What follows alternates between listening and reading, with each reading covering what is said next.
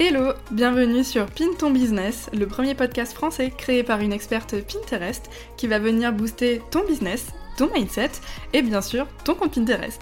Je m'appelle Mélanie, plus connue sous le pseudo La Plume Rose sur les réseaux sociaux, et je suis manager et coach Pinterest pour les entrepreneurs qui veulent attirer plus de trafic sur leur site internet et trouver davantage de clients. Fondatrice de l'épingle digitale, un membership spécialiste de Pinterest, je forme également les entrepreneurs à gérer eux-mêmes leur compte Pinterest. Dans ce podcast, je vais partager avec toi mon quotidien d'entrepreneuse, mon organisation au quotidien, mes réflexions et aussi mes meilleures astuces concernant le marketing digital. Allez, c'est parti, on commence l'épisode tout de suite. Bonjour, j'espère que tu vas bien, j'espère que tu passes une très très belle journée. Je suis trop contente de te retrouver pour la reprise du podcast Pin ton business. Après plusieurs mois d'absence, je reprends aujourd'hui le podcast et aujourd'hui on arrive avec un épisode assez spécial car c'est ma toute première interview sur le podcast par ici et pour la peine j'avais envie d'inviter une spécialiste de la rédaction web qui est Inès Sivignon. Du coup, je reçois aujourd'hui Inès qui vient nous parler de rédaction web parce que quand tu utilises Pinterest, je le dis tout le temps, mais ce qui fonctionne le mieux, c'est vraiment la rédaction d'articles de blog. Et aujourd'hui, j'ai invité Inès pour qu'elle nous partage ses meilleurs conseils, ses astuces et aussi quelques petites pépites pour réussir à écrire des articles de blog qui convertissent, qui donnent envie de lire au lecteur. Et je t'en dis pas plus, je te laisse tout de suite avec notre conversation. Hello Inès, bienvenue sur Pin ton business. Salut, bah merci pour ton invitation. Je suis trop contente de te recevoir aujourd'hui, d'autant plus qu'on va parler d'un sujet que j'adore, mais que je ne connais pas tant que ça finalement. Je me suis rendu compte, surtout en faisant euh, la Room Clubhouse la dernière fois, je me suis rendu compte qu'en fait, au niveau de la rédaction web, j'y connaissais finalement pas grand-chose. du coup, trop contente de te recevoir et euh, je suis sûre qu'on va apprendre plein de choses avec toi. bah écoute, j'espère. Du coup, tu me mets un peu la pression là. mais, non, mais oui, oui, oui. Bah, J'espère aussi que vous allez apprendre euh, des choses parce que c'est vrai que la rédaction web, c'est en plus assez nouveau finalement. On a l'impression que ça fait longtemps quand on est beaucoup connecté, mais pas tant que ça. Donc, il y a encore euh, plein de zones d'ombre encore. Donc, euh, voilà. Totalement. Donc aujourd'hui, Inès, du coup, si je t'ai invitée, c'est pour parler de rédaction web. Et du coup, je vais te laisser bah, te présenter un petit peu, nous dire qui tu es, tout ça, tout ça. Eh bien, écoute, ça marche. Moi, je suis Inès Sivignon, donc je suis rédactrice web freelance depuis plus de deux ans maintenant. Euh, je me suis lancée directement après mes études parce que du coup, j'ai fait un master de lettres appliquées à la rédaction professionnelle, vraiment pour devenir rédactrice web pour le coup. Et puis, euh, j'ai fait un petit stage de fin d'études, tu sais, euh, c'est six mois en entreprise. Et j'ai adoré la rédaction web, vraiment. j'ai trouvé ça vraiment trop cool. En plus, on, on, traite des sujets vraiment très, très différents. Donc, on n'arrête pas d'apprendre finalement en même temps d'écrire. Donc, c'est vraiment trop cool. Par contre, le salariat, tu vois, beaucoup moins. pas pour moi. Donc, du coup, je me suis lancée direct après en free. Et puis, euh, et maintenant, ça fait deux ans que je fais ça. J'ai accompagné un peu plus de 60 euh, TPE, PME dans leur création de contenu. Trop bien. Quel parcours de fou. J'adore. Inès, est-ce que tu peux nous en dire un peu plus au niveau des missions que tu fais au quotidien, du coup, et pourquoi pas aussi nous dire quel type d'entreprise, pour quel type d'entreprise, du coup, tu travailles? Ouais, carrément. Alors, la rédaction web, donc c'est tout ce qui est rédaction sur le web. Donc, ça revient à la rédaction d'articles de blog. C'est vrai que c'est quand même le plus fréquent. Euh, mais il y a aussi la rédaction de newsletters, de livres blancs, donc euh, e-book, pareil, euh, la rédaction de posts aussi sur les réseaux sociaux. On peut avoir des fiches produits ou des pages euh, web carrément, même si je pense que tu vas me poser la question de la définition plus tard. C'est un peu différent du copywriting. Voilà, c'est un peu différent du copywriting, mais c'est vrai que ça m'arrive aussi de faire des pages de vente, surtout les pages à propos pour le coup, un peu plus storytelling. Donc voilà, finalement, tout ce qui est rédigé et qu'on peut retrouver sur, le web de manière générale. Et niveau client, c'est vrai que c'est plutôt des petites structures parce que les, les grands groupes vont plutôt internaliser la rédaction web et pas forcément faire appel à des freelances. Donc euh, plutôt des petits groupes. Ok, super. Mais du coup, c'est vrai que depuis avant, on parle de rédaction web, mais je pense que là, on va vraiment rentrer dans le vif du sujet. Et du coup, je vais te demander euh, bah, la définition finalement de la rédaction web, parce que c'est vrai qu'on en parle beaucoup, mais tout le monde ne sait pas forcément finalement ce que c'est vraiment la rédaction web et ce que ça euh, englobe finalement. Ouais, carrément. Et puis, on a souvent le, on se trompe, on, confond rédaction web avec copywriting, avec journaliste aussi, donc euh, enfin journalisme. et du coup, ouais, c'est important, je pense, de, bien définir. Donc la rédaction web, c'est de la rédaction de contenu web, comme je l'ai dit, avec un but de gagner en visibilité grâce au référencement SEO notamment euh, ou euh, au respect des algorithmes si on parle réseaux sociaux et euh, à gagner en crédibilité surtout. Donc c'est-à-dire mettre en avant ce qu'on sait faire, comment on le fait, notre parcours. Voilà. Donc c'est créer du lien, gagner en crédibilité, gagner en visibilité. Et ça se différencie donc du copywriting où pour le coup c'est vraiment de vendre directement. C'est ça la nuance. En fait, la rédaction web, oui, on va finir par vendre parce qu'on va gagner en visibilité, on va gagner en crédibilité, mais c'est pas le but premier. Le copywriting, le but premier, c'est de vendre. Donc, ça va être tout ce qui est rédaction de pages de vente, par exemple, ou rédaction de, fiches produits ou de campagnes publicitaires, comme les pubs euh, ads, euh, Facebook ads, Instagram ads. Pinterest ads. voilà, tout ça. Où là, vraiment, on va écrire pour vendre directement. On lit, on achète. Donc c'est encore différent, ça demande beaucoup de connaissances en marketing. Moi, je sais que euh, j'ai un peu de mal. je suis vraiment rédactrice web, pas copywriter. C'est vrai, tu ne euh, fais jamais de, vraiment de copywriting. Finalement, tu fais vraiment que de la rédaction web. Ouais, carrément, carrément. Parce que le copywriting, comme je dis, euh, il y a un penchant marketing qui est beaucoup plus prononcé en rédaction, même si on le retrouve quand même un peu. Et, et moi, j'ai pas fait forcément d'études marketing. J'ai fait des études de rédaction web. Donc, donc c'est un peu compliqué pour moi encore je me sens pas légitime à 100% de, faire du copywriting quoi. Ouais non c'est sûr et puis après c'est vrai que finalement la différence est quand même euh, énorme et je pense que c'est finalement deux compétences qui sont complètement différentes. Donc c'est vrai que euh, si tu n'es pas formé sur le sujet, non, c'est clair. Mais euh, du coup, est-ce que tu pourrais nous dire si c'est pertinent pour une entreprise du coup d'utiliser la rédaction web pour développer sa visibilité, sa notoriété et aussi bah, du coup trouver plus de clients par la suite? Ouais, carrément. Bah, je pense, on le voit, euh, alors j'ai plus du tout les chiffres en tête, mais il y a des sites internet qui se créent tous les jours, honnêtement. Euh, maintenant, il y en a des milliers de sites internet. Et pour avoir de la visibilité sur un site internet, en général, il faut avoir un blog. Mm. Parce que euh, tout simplement, le Google, notre ami Google, il va regarder euh, ce, qui est, récent. Il aime pas trop ce qui est ancien, qui bouge pas trop. Tu vois, il aime la nouveauté, les nouveaux contenus, les mises à jour. Donc, pour ça, rien de mieux que le blogging, parce que finalement, les pages d'un site web, on va pas les changer tous les quatre matins. Voilà. ouais, non, euh, c'est clair. finalement, c'est un peu comme le, c'est un peu comme le contenu frais sur Pinterest, en fait. C'est la même chose. Pinterest adore le contenu frais, le contenu nouveau, en fait. Ouais, mais c'est ça, exactement pareil. Euh, comme tous les réseaux sociaux, effectivement, euh, il faut mettre sans cesse des nouveaux posts, être régulier dans sa création de contenu. Ça, ça passe par le blogging. Donc, c'est hyper important pour les entreprises de passer par la rédaction web pour déjà gagner en visibilité et aussi, comme je le disais, en crédibilité euh, parce que c'est en montrant ce qu'on sait faire. Alors, montrer ce qu'on sait faire, ça ne veut pas dire donner tous nos secrets et laisser les clients se débrouiller tout seuls. ça veut dire montrer bah, voilà, nos astuces. Oui, parce que je te le dis ça parce que souvent on me dit oui, mais si je raconte tout dans mes articles, bah, plus personne va venir chez moi. Bah oui, c'est forcément. c'est totalement faux. Non, mais, non, mais c'est vraiment une idée reçue. Mais, mais en fait, non, parce que déjà, on ne dévoile pas tous nos secrets. Mm. Euh, on va plutôt dire nos techniques, pourquoi c'est important, euh, donner un peu des tips, des, des, des, des, tops. On peut faire par exemple un top des outils que vous utilisez. Après, c'est peut-être des outils payants. Après, on ne sait peut-être pas forcément comment les utiliser non plus. Et puis surtout, euh, généralement, les gens qui font appel à vous, c'est les gens qui n'ont pas de compétences de 1 et surtout qui n'ont pas de temps. Donc le temps, ils l'auront toujours pas après avoir lu vos articles de blog. Donc ils passeront forcément par vous. Ah ouais, non, mais c'est clair. Bah, finalement, c'est un peu comme sur Pinterest. Hein. C'est vrai que moi, quand j'écris des articles de blog, même si parfois je partage des, des astuces vraiment assez, euh, comment dire, avec des détails, etc. Finalement, je montre quand même pas mon processus de A à Z et euh, c'est pas comme euh, une formation où vraiment je montre clic par clic comment je fais. Et là, c'est vrai que c'est vraiment beaucoup plus poussé dans une formation, alors que le contenu gratuit, finalement, bah, tu partages des astuces, mais tu partages pas aussi forcément dans le bon ordre. C'est comme sur Instagram, quand tu crées du contenu, tu vois, tu écris des posts par-ci par-là, mais c'est pas du tout la suite logique forcément des choses qu'il faut faire, quoi. Non, mais totalement. Et c'est ça justement la différence, comme tu le dis, entre gratuit et payant.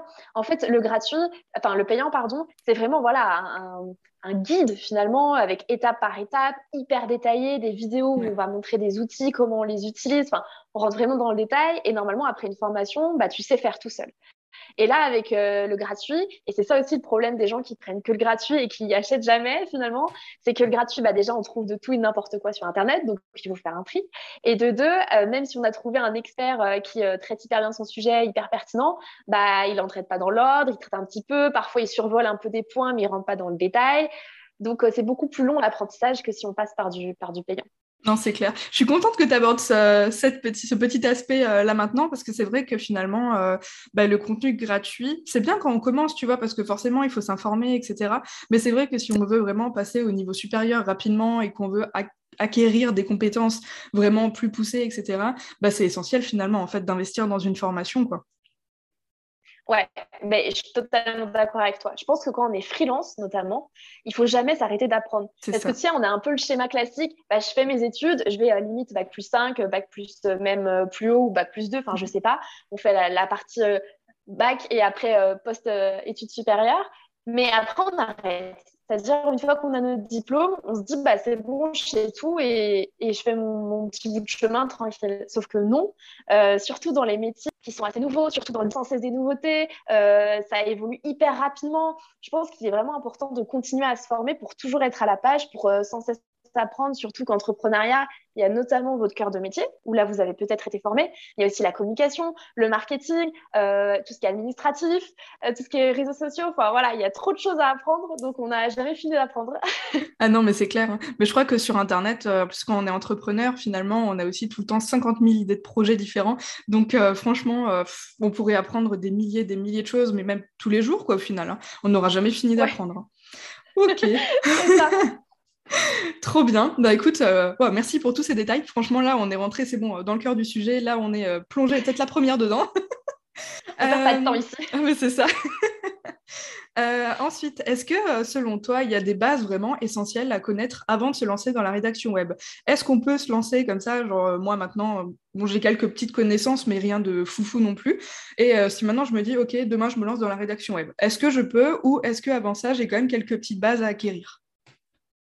Oui, je pense qu'on ne se lance pas euh, tête baissée dans la rédaction web, ou sinon, on va perdre beaucoup de temps et beaucoup d'énergie pour très peu de résultats.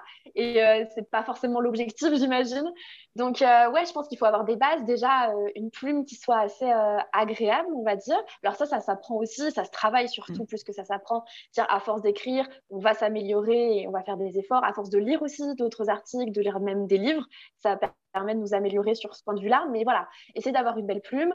savoir aussi comment rédiger un article de blog, c'est-à-dire la structure d'un article de blog, c'est hyper important et aussi, le plus, vraiment en plus, avoir un peu des notions en SEO pour quand même avoir une visibilité sur ce qu'on crée. Parce que si l'article est hyper bien rédigé, hyper intéressant, mais qu'il n'a pas du tout de visibilité, bah, du coup, ça perd quand même un peu en efficacité. Ah ouais, non, totalement. C'est vrai que finalement, c'est un peu comme tout. Hein. À chaque fois qu'on se lance dans quelque chose, c'est quand même intéressant de se, euh, bah, de se renseigner un minimum avant de se lancer. Parce que c'est vrai qu'il y a toujours des petites bases à savoir, etc. Et puis aussi par la suite, tu vois, si on se lance en tant que rédactrice web, bah, c'est vrai que ça va nous permettre aussi de, proposer à nos clients des prestations qui sont de meilleure qualité. Ok, merci beaucoup pour ces infos. Trop intéressant, j'adore. tu aurais du coup un, petit conseil à partager aux personnes qui peut-être euh, souhaitent se lancer en tant que rédactrice web? Bah, Le conseil, ça serait, comme je t'ai dit, de soit si on veut pas être forcément rédacteur web, mhm. juste créer du contenu pour soi, commencer par le contenu gratuit. Déjà, ça peut être une très bonne base, voir un peu, lire d'autres articles de blog, voir comment c'est construit, ce qui est intéressant. Si on veut vraiment devenir rédactrice web ou rédacteur web, en faire son métier, à ce moment-là, je pense que c'est quand même obligatoire, jamais obligatoire, mais c'est quand même vachement mieux, c'est recommandé, on va dire, de euh, suivre une formation pour devenir rédacteur web. Parce que c'est quand même ce qu'on va vendre, les, compétences qu'on va mettre en avant. L'idée, c'est quand même de satisfaire, si c'est pas à 100%, à 90% son client. Et pour ça, je pense qu'il est vraiment important de se former. Ok. Toi, tu as, une formation d'ailleurs, il me semble, à ce sujet-là, non? Ouais, ouais, j'ai une formation depuis euh, un peu plus d'un an et demi. Donc ouais, j'ai une formation hyper complète euh, pour apprendre à devenir rédacteur web. En sept modules, on voit vraiment tout. Il y a justement le point orthographe grammaire parce que euh, contrairement à ce qu'on pense, moi-même je le pensais, on se dit bon allez je sais écrire, mais en fait il y a tellement de règles euh, d'orthographe, de grammaire, de syntaxe qu'on n'en finit jamais. Il suffit mm. de suivre Mélanie Bigot sur LinkedIn, je sais pas si vous la suivez, mais elle fait des posts orthographes tous les, tout, tout, toutes les semaines et c'est toujours des nouvelles règles. On a l'impression que ça n'en finit plus. Il y a aussi donc justement les, différentes structures en fonction des, formats, donc newsletter, articles de blog, etc. Il y a le storytelling, il y a le SEO, euh, il y a aussi un bon côté freelancing, puisque c'est pour être rédacteur web, freelance, donc euh, trouver des clients, définir ses tarifs, tout ça, tout ça. Ouais, mais c'est vrai que moi, du coup, euh, quand j'étais euh, au lycée, je te rejoins par rapport à la grammaire, parce que quand j'étais au lycée, euh, du coup, les élèves qui étaient dans ma classe ben, me demandaient tout le temps de corriger leurs devoirs, etc., tu vois, parce que j'adorais écrire et du coup, bah, j'avais quelques facilités au niveau, des, au niveau des orthographes, etc. Mais en fait, en me lançant sur Internet, en écrivant des articles de blog, etc., donc du coup, en écrivant quand même pas mal, je me rends compte qu'en fait, finalement, j'ai pas tant de connaissances que ça, et c'est vrai que parfois, c'est difficile, genre quand tu as S, pas S, le conjuguer, ok, mais comment, machin. Franchement, parfois, tu te, tu te casses la tête, quoi. ah non, mais je, te jure, euh, j'ai fait un master et j'ai appris des règles en master. Donc, c'est-à-dire que j'avais déjà fait la licence, le bac, enfin, tout ça, tout ça. Je m'étais dit, je suis bon. Et puis, en master, j'ai découvert des règles, mais insoupçonnées, tu vois. C'était vraiment un truc de fou. Et même encore maintenant, quand j'écris, des fois, je vais sur Google pour vérifier parce que je suis vraiment pas sûre que ce soit euh, cette orthographe-là, tu vois. Euh, pareil, je vais souvent sur Google aussi pour vérifier. Google est notre ami. mais je le dis tout le temps, hein, Google est notre ami. D'ailleurs, ma mère m'a posé une question la dernière fois où je ne savais pas répondre et je lui ai dit, mais cherche sur Google, Google est ton ami. Et elle me fait, mais oui, mais j'y pense pas, j'y pense, ça me vient pas automatiquement, tu vois. Mais c'est ça, ça c'est les parents de toute façon, ils t'envoient toujours un message en disant, euh, il connaît tout, c'est sa génération, alors que non, pas du tout. c'est ça. ok, donc Inès, si je t'ai invitée du coup, donc c'est parce que la rédaction web, bah, selon moi, c'est indispensable quand on se lance sur Pinterest, parce que je le dis toujours que sur Pinterest, ce qui fonctionne le mieux, c'est vraiment le partage des articles de blog, parce qu'il y a toute cette histoire de SEO dans l'article de blog qui va venir justement bah, aider le SEO sur Pinterest, et donc les deux ensemble, ça apporte vraiment des résultats super intéressants. Et c'est vraiment aussi l'article de blog en fait qui va faire passer le lecteur au stade supérieur. Donc par exemple, typiquement, euh, amener une personne à s'inscrire à sa newsletter. Et du coup, j'avais envie de te demander, selon toi, c'est quoi un bon article de blog? Alors, un bon article de blog, bah, je pense que c'est un article qui est lu. c'est vraiment la base. Euh, je pense que c'est vraiment le facteur à, voir. Est-ce qu'il y a des gens qui cliquent? Est-ce qu'il y a des gens qui lisent? Et surtout, est-ce que les gens restent sur l'article? Ça, on peut le calculer avec le taux de rebond euh, si on suit un peu ces statistiques. C'est-à-dire, est-ce que les gens partent directement hyper rapidement ou est-ce qu'ils restent? Ils vont même visiter d'autres articles parce qu'ils se disent bah, hyper intéressant et puis j'ai envie d'en savoir plus, etc. Ça, c'est un bon indicateur. Voilà. Super.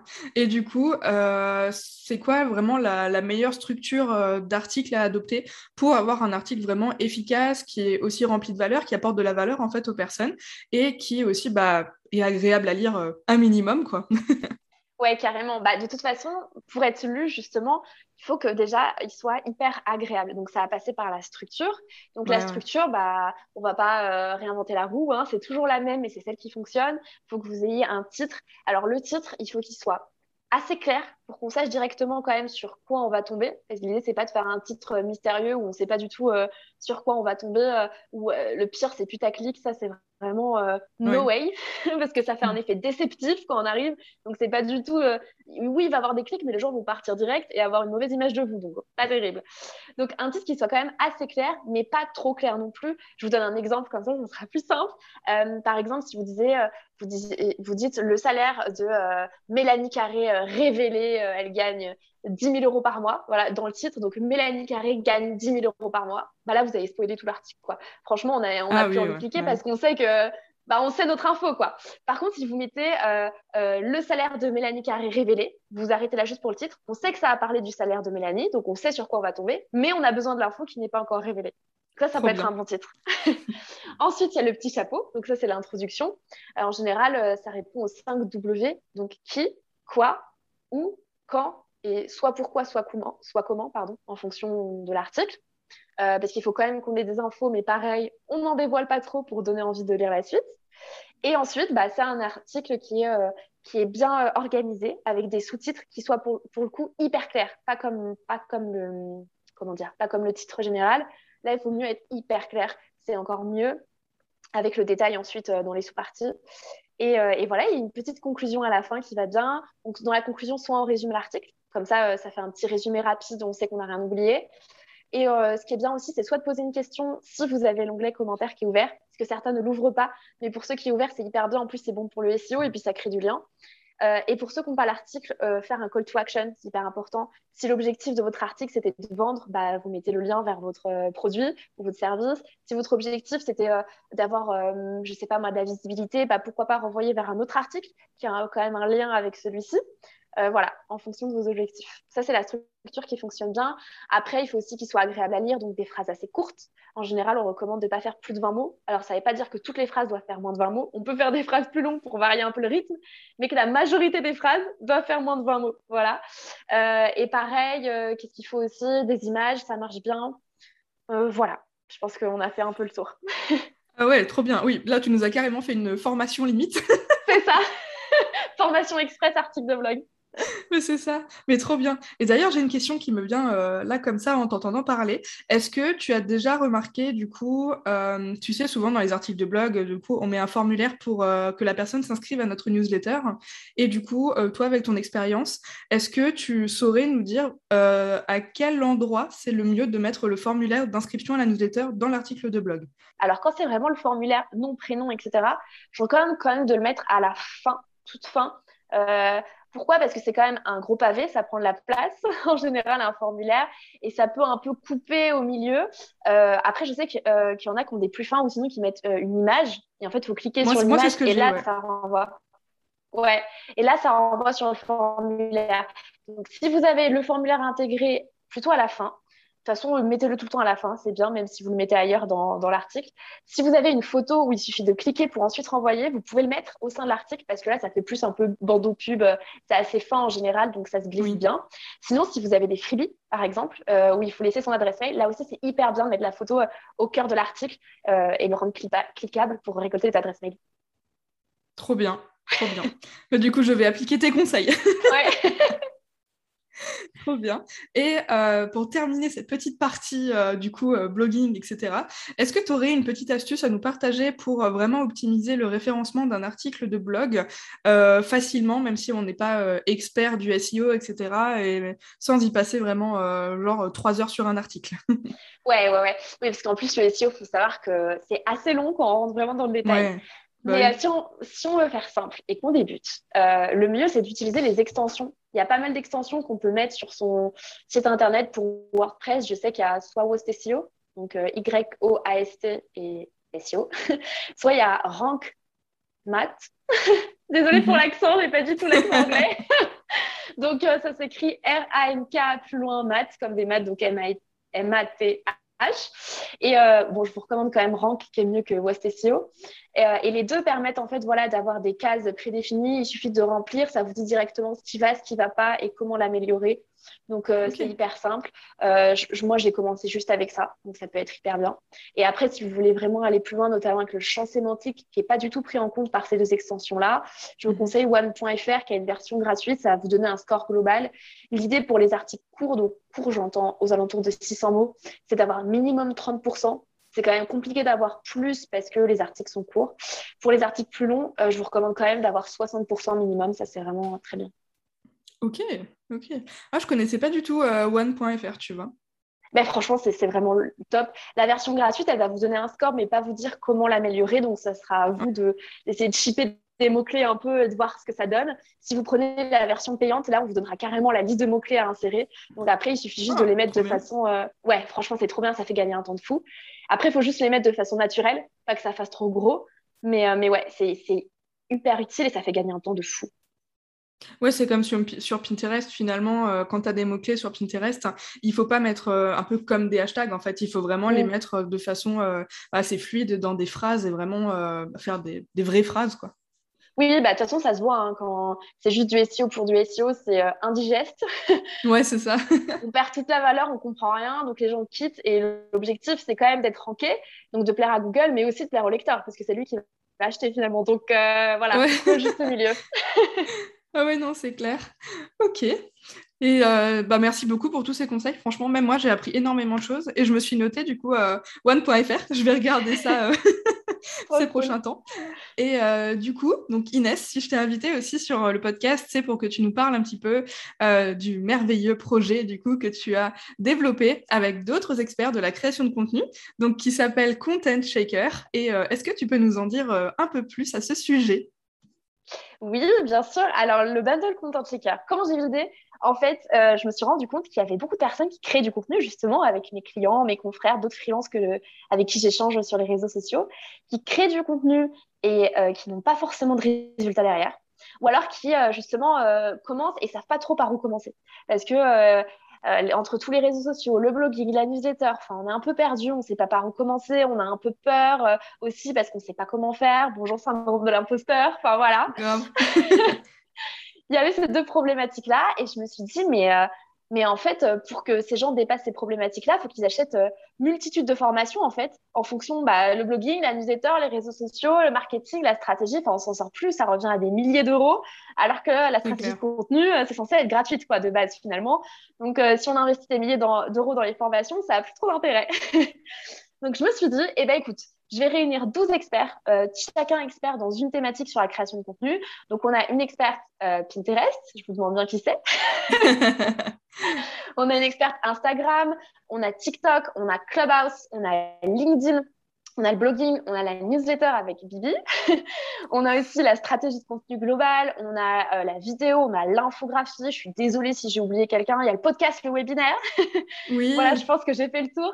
Euh, et euh, chacun soit expert dans leur domaine. Expert, ça veut dire quoi? Ça veut dire qu'ils ont réussi à bâtir une communauté et à vivre de leur business grâce au canal qu'ils défendent, mhm. avec de vrais chiffres qui sont disponibles sur le site, d'ailleurs, si vous voulez jeter un coup d'œil.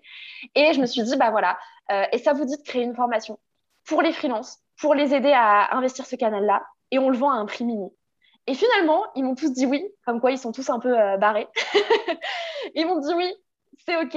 Et on, a monté ce petit groupe-là. Donc, on vend 12 formations à un prix mini. Par prix mini, j'entends 197 euros, toutes charges comprises. Je ne sais pas si vous vous rendez compte parce que ça peut paraître un peu gros comme ça, mais en fait, c'est 16 euros par formation. C'est rien du tout. Euh, si chaque expert avait vendu euh, sa, sa, formation séparément, ça serait revenu. On a fait le calcul à 2364 euros. Donc, 197 euros, c'est vraiment cadeau. Ouais.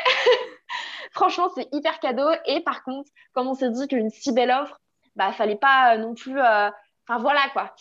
C'est déjà incroyable, donc on ne peut pas faire ça euh, toute la vie.